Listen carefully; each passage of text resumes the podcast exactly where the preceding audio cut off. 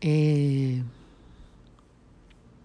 Eu estava meditando aqui sobre umas questões da minha vida e aí veio uma inspiração, porque eu acho que muita gente pode estar tá vivendo isso e o ego ainda tenta e às vezes consegue, viu? Dizer que não, bobagem, que nada vai deixar isso barato. Nada disso. Tem que permanecer assim. Bora, ressentir aí, segurar essa mágoa, porque você está certo ou está certa nessa situação. Não foi você quem errou nessa situação. E aí, aquele que você julga errado ou errada, tá vivendo sua vida, tá tranquilo, tudo acontecendo, e você não pode nem ver a pessoa ou ouvir falar da pessoa que já dá um muxoxo. Quem sabe que é muxoxo? Faz uma malcriação com, com som ou adverte a quem ele conta sobre a pessoa. Olha, não quero nem saber e tem raiva de quem sabe.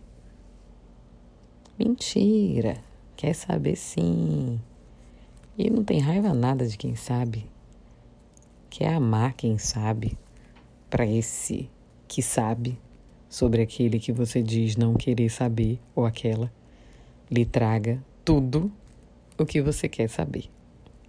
Entendeu? aconteceu com você foi também já aconteceu comigo. Mas por isso que me veio isso agora no final das minhas orações aqui no final da meditação do ciclo de respiração Ra. Havia um desafeto, ainda tem outro. Enfim, havia dois desafetos até o início da pandemia. Agora só resta um desafeto essas duas pessoas no passado longínquo, eu tive um desentendimento. Esse específico, um homem, ele, numa situação, falou mal de mim publicamente e quis se desculpar na esfera privada e meio que arranjado por outras pessoas, aquela coisa, a turma não deixa disso, né? E a época eu era mais novinha, bem mais novinha e bem mais desaforada. E fiquei né, retada, puta da vida mesmo, com aquilo. E aceitei aquelas desculpas pro forma, assim, para a vida andar e seguir, porque frequentávamos, ainda frequentamos o mesmo ambiente, mas não quis mais saber, não quis mais conta. E daí os anos foram passando, foram passando e as informações vindo das mais variadas formas, né? Dessa pessoa, de tudo que essa pessoa faz, de tudo que essa pessoa é, de como a pessoa é bom filho, de como a pessoa é bom pai. Enfim, os amigos é, que são de fato amigos, o quanto essa pessoa se mostra uma pessoa devotada e tal. E agora com a pandemia, eu soube que é, ele foi infectado e mandei uma mensagem. Me veio aquilo assim no coração, né?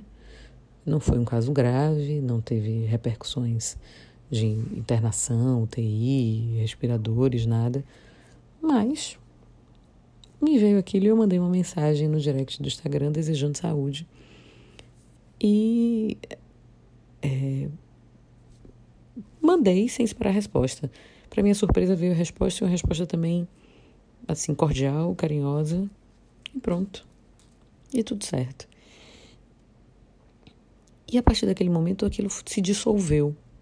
Eu acho que aquilo estava ali já pronto para sair, para acabar, né? Para não mais reverberar, porque não fazia nenhum sentido. E o que eu quero dizer com isso tudo que Todo mundo tem alguma coisa boa. Todo mundo tem algo de bom.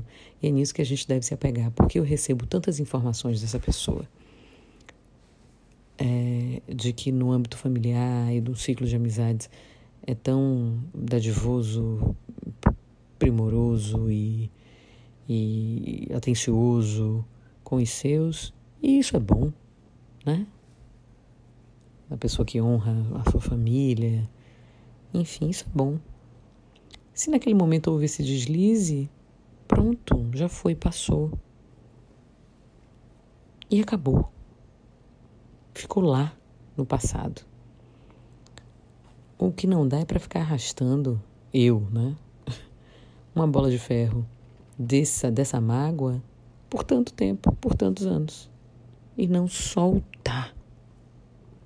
Porque isso só faz mal a mim que sinto. A outra pessoa não tem nem ideia do que sinto, como sinto, por que sinto. Então, essas vinganças, esses, esses, esses sentimentos ruins, sabe? Essa coisa rancorosa de que vai me pagar, vai ver, não quero saber, para mim morreu. Morreu nada, tá aí passando, vivão na sua frente às vezes até com mais vida, vida em abundância do que a sua, porque você ressente isso. Porque você está preso ou presa nesse sentimento que não lhe deixa avançar, que não lhe deixa seguir. Preste atenção. Não sei se você tem esses sonhos. Comigo acontece de vez em quando. Eu tenho um sonho de que eu estou querendo correr, né? Que eu tô querendo sair do lugar, mas tem uma força que me prende. Aquilo não dá uma agonia? Você tem lembrança de sonhos assim? Eu tenho muitas lembranças de sonhos assim. E em várias fases da vida. Tenho lembranças desses sonhos da infância, por exemplo. E aí tem um componente psicológico, né, que na psicanálise futucando fui descobrir porque eu era uma criança que não podia sair, que não podia, que tudo era muito controlado, né? Eu vivia num ambiente muito controlado, porque eu era criada por minha avó, uma senhora, e ela tinha muitos receios desse mundo, né, desse universo. Então, ela me prendia mais do que prendeu os filhos. O excesso de zelo e de cuidado. Hoje totalmente compreensível e resolvido. Mas enfim, preste atenção nisso. Veja Analise, perceba. E solte. Perdoe. Crie espaço dentro de você. Nem todo mundo é tão mal quanto lhe parece. Eu sou Rita Batista e tá tudo a dar.